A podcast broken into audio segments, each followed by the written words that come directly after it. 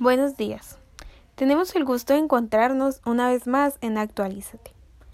El día de hoy vamos a tocar el tema tan sonado de la muerte del señor Javier Ordóñez y nos preguntaremos, ¿son las manifestaciones la forma en la que la ciudadanía se hace escuchar y deben ser estas de manera violenta? La otra pregunta que nos vamos a hacer es, ¿debe la autoridad, para este caso la Policía Nacional, para lograr hacer que se cumplan las normas, abusar de esta?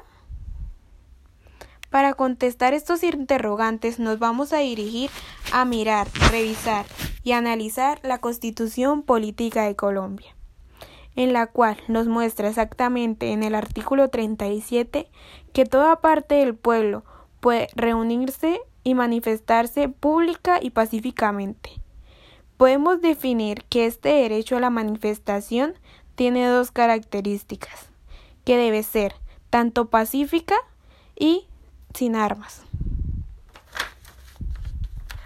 Algo que, como pudimos observar, no ocurrió en las calles de la capital colombiana, ya que muchos manifestantes inconformes con el actuar de las autoridades decidieron atentar contra los CAI, utilizando armas, esto quiere decir que estas personas no están ejerciendo el derecho correctamente.